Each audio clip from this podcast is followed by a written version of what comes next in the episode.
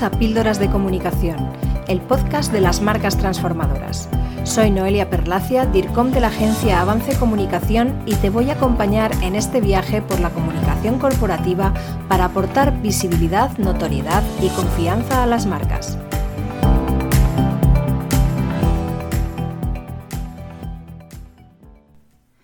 Muchos especialistas en comunicación afirman desde hace tiempo que las notas de prensa están muertas Supongo que basándose en el hecho de que la mayoría de las enviadas por las empresas acaban en la papelera y nunca son publicadas. No estoy de acuerdo. Creo que la nota de prensa sigue siendo una de las herramientas básicas de la comunicación corporativa. El problema es que hay una enorme saturación. Los periodistas reciben cada día decenas de notas de prensa, llamadas, convocatorias, etc. Los recursos son escasos en los medios y el tiempo es uno de ellos. Por tanto, tienen que seleccionar y eso implica desechar la mayor parte de la información que les llega. Si fuésemos conscientes de la cantidad de empresas que cada día intentan que sus informaciones sean publicadas en los medios, nos daríamos cuenta de que solo somos uno más. Por tanto, ¿por qué tendrían que publicar nuestra información? La respuesta es relevancia. La mayoría de las notas de prensa son simplemente ignoradas porque son irrelevantes, no aportan nada y no ofrecen información de interés. Esto es así porque muchas empresas están acostumbradas a mirarse el ombligo, piensan que sus contenidos son realmente importantes cuando en realidad, vistos desde fuera, no es así. Habitualmente recibo algunas notas de prensa de diferentes empresas y entidades. No sé por qué las recibo porque mi empresa es una agencia de comunicación y no un medio de comunicación, y no tengo relación alguna con las entidades que me las envían, pero así es. En ocasiones me produce mucha curiosidad analizarlas, ya que puedo ver tanto los errores como los aciertos de estas notas de prensa y la verdad es que aprendo constantemente de ellas. En este episodio de Píldoras de Comunicación me voy a centrar en una nota que recibí hace algunas semanas y que concentraba tal cúmulo de errores y malas prácticas que sería casi imposible superarla en este sentido. Por supuesto, no voy a nombrar a la empresa, ni voy a dar pistas sobre el contenido textual, porque me parecería mal educado y malintencionado por mi parte hacer esa publicidad negativa de la empresa y de su comunicación, pero sí lo dejo claro para que tengas presente que este episodio está basado en hechos reales. Así que empezamos. Comienzo con el propio envío. El primer error es que yo lo haya recibido, porque evidentemente no es un contenido de mi interés, más allá de facilitarme el tema para este episodio del podcast ni lo voy a publicar en ningún medio. De esto se deduce que su base de datos de medios de comunicación o su lista de distribución no está bien segmentada ni está actualizada. Lo mismo que me llegó a mí es más que probable que le haya llegado a otras personas que no son receptores adecuados. Esto es muy importante. Si tienes la mejor información del mundo pero no la distribuyes a las personas adecuadas, en este caso a los periodistas que hablan o escriben habitualmente sobre esa temática, no sirve de nada y el resultado será ninguno. Hay que destacar que la nota es enviada directamente desde la empresa por la persona responsable de comunicación, sin la intervención de agencias o de cualquier otro intermediario. El tema de la nota de prensa es totalmente promocional. Habla del lanzamiento de un nuevo departamento de formación dirigido a otras empresas. No me canso de decir que nunca hay que difundir a los medios de comunicación algo que no lo merezca. El gran error de este envío, y sin duda el más importante, es que el tema puede que sea muy interesante y novedoso para la propia marca, pero no para los medios de comunicación y por tanto no para las audiencias a las que pretendemos llegar e impactar. La mayor parte de las notas de prensa cometen siempre este mismo error. La empresa comunica algo que considera importante y que en el fondo casi siempre es simple promoción cuando estés valorando un posible contenido, plantéate siempre si ese contenido tendría una mejor cabida en una campaña publicitaria. Si es así, deséchalo como nota de prensa para periodistas. El planteamiento correcto debe ir de la audiencia hacia la empresa y no a la inversa, es decir, cuando vayas a enviar una información a los medios, pregúntate si esa información va a suponer un auténtico impacto positivo o negativo para un colectivo determinado, cuanto más amplio mejor.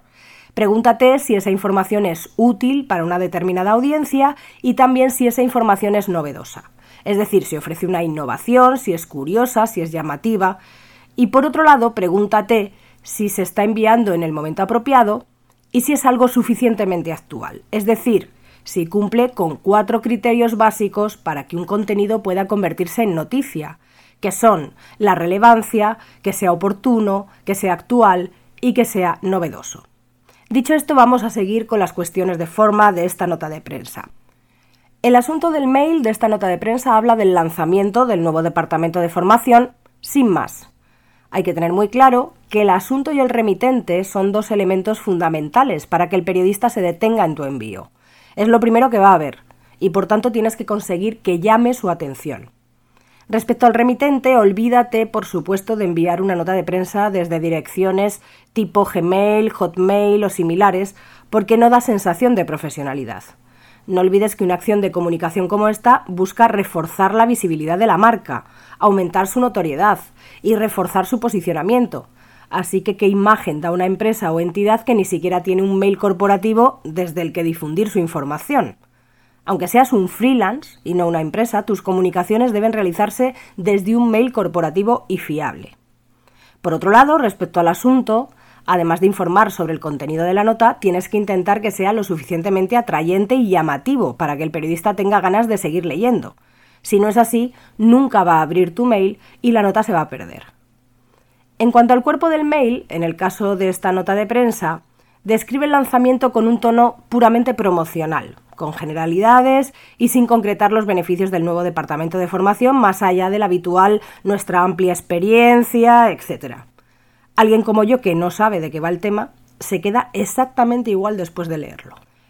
Aquí quiero hacer un inciso.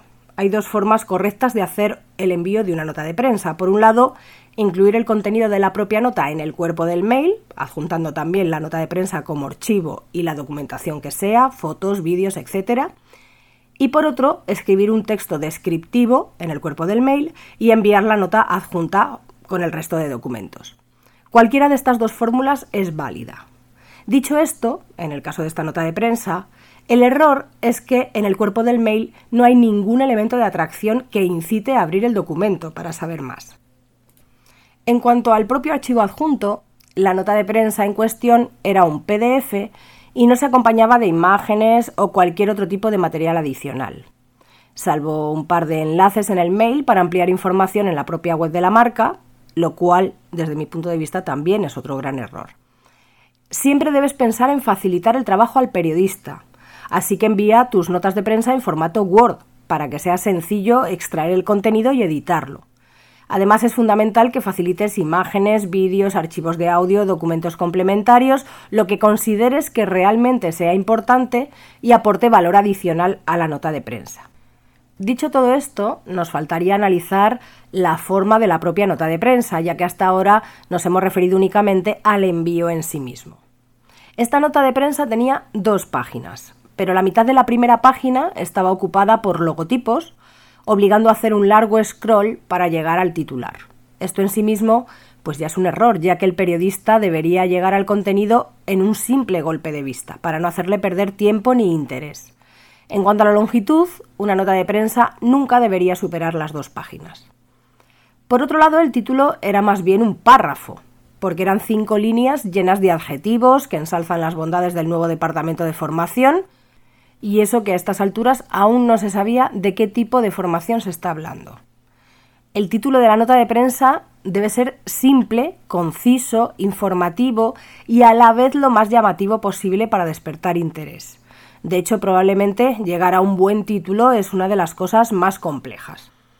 Por otro lado, el texto de la nota era breve y generalista. Habla de formación sin precisar, habla de expertos sin concretar, habla de metodologías sin desarrollar este punto. De hecho, llegué hasta el final de la nota y aún no tenía ni idea de qué tipo de formación estaban hablando. Es decir, que el contenido estaba elaborado en tono promocional, sin aportar datos de interés y sin describir exactamente qué es lo que se está anunciando. Para terminar, la nota no incluye una breve descripción de la compañía, de su actividad, etcétera, para poder contextualizar mejor la información y ofrecer datos adicionales al periodista. Desde que recibí la nota de prensa no he podido indagar mucho más, pero en una búsqueda rápida que hice en Google he podido ver que se ha publicado en un único medio especializado con el que seguramente esta empresa tiene una relación continuada y fluida, es decir, un resultado prácticamente nulo. Termino este episodio animándote a que apliques esta información y no cometas los mismos errores en tu nota de prensa. Espero que te resulte útil y te espero en el próximo. Hasta aquí nuestro episodio de Píldoras de Comunicación. Si te ha gustado, compártelo y no dejes de escuchar el próximo.